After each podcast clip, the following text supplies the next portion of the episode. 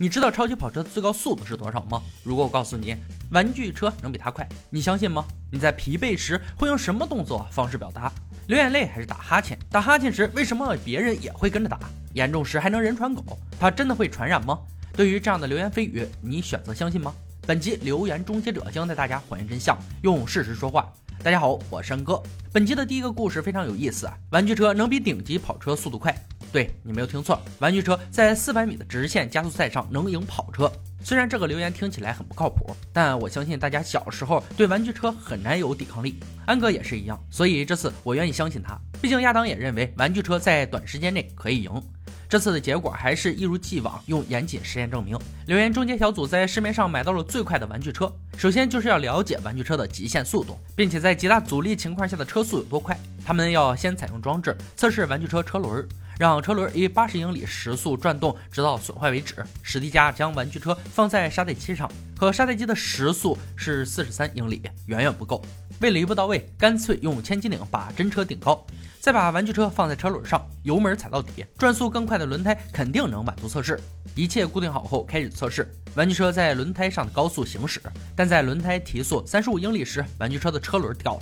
杰米认为是装置的问题，决定把玩具车变轻，用木架固定在车轮上，发动引擎，再次测试，速度逐渐加快，玩具车表现稳定，直到时速八十五英里时，它才掉落。结果玩具车没有任何磨损，看来小车轮真的能达到大车的速度。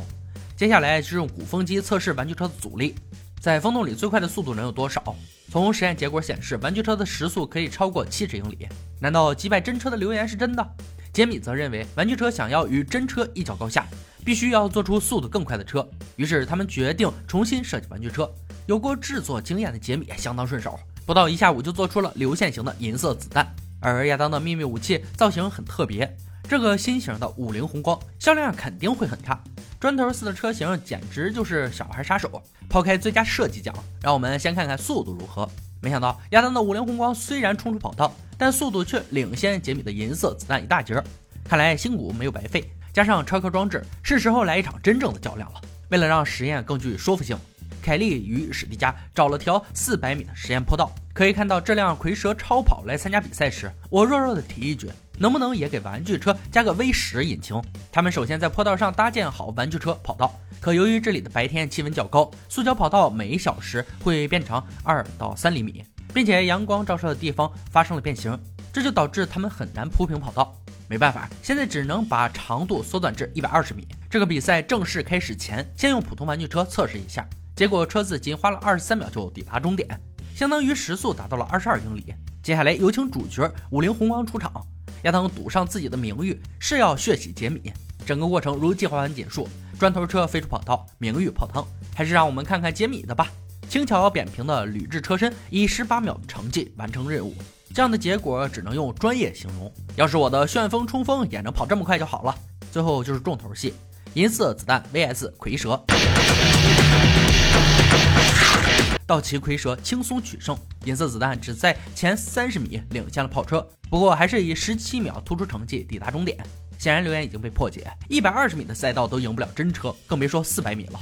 第二个冒出来留言是哈欠大传染，人真的会在别人打哈欠时跟着打吗？你别说，安哥刚说完这句话就打了个哈欠。留言终结者小组为了证明这个留言。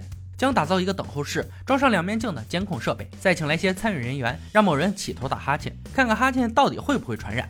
招募来的人群完全不知道接下来有多无聊，他们在等候室强行背诵唐诗三百首，就算不背，也不可以自由讨论，太残忍了。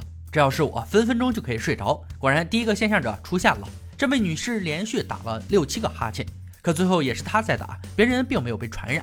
接下来，留言终结小组派出史蒂加带头干扰，在史蒂加的连续引诱下，还是没人打哈欠。难道留言就这么被破解了吗？多亏了两位老哥及时出面指导，他们认为实验样本太少，给予的刺激又太多，现在必须要重新设置场地。于是众人将一辆卡车重新改装成等候室，不仅要有多个单间，还要在拉人时主动打哈欠，给予对方心理暗示。每三个人为一组进行对照实验。实验开始，托瑞仔细观察每一位参与人员，结果他们什么反应也没有，甚至有人睡着了也没有任何动作。就在中间小组将要结束这次实验时，突然有人打了哈欠，接着连续一发不可收拾，所有人都开始哈欠连连。在众人的带领下，就连当地的小狗也被传染到。经过一天的五十人参与实验，结果出炉，没看到打哈欠的参与者有百分之二十五的时间在打哈欠，看到打哈欠的参与者有百分之二十九的时间在打哈欠。留言已被证实，原来打哈欠真的会传染。小伙伴们是不是在屏幕前打起了哈欠呢？来到本集的最后一个留言，吐司涂奶油那面会朝上还是朝下？小伙伴们吃早餐时是不是都存在一些困扰？比如你吃的吐司抹上奶油，却不小心掉在地上。可好巧不巧，掉在地上的那面正好是抹完奶油的那面。面对这道历史遗留的早餐问题，兄弟二人准备各自制作一个精巧装置，看看吐司到底会哪面朝下。亚当毅然决然选用气压装置模拟早餐事故。吐司掉落的方式千百种，最常见的方式无非就是不小心从桌面推落。他要制作能重复这个动作的机械装置，取名为上叉式抛吐司机。先用没抹完奶油的吐司对照实验，用笔在吐司一面做好标记。再将所有吐司正面朝上放进去，目的就是添加随机样本，让正面朝上或朝下的数目相同。吐司经过桌面落地后，结果很一致，都会在空中翻转一圈，正面朝下。这根本不能达到随机样本的作用。失败了的亚当决定看看杰米的成果。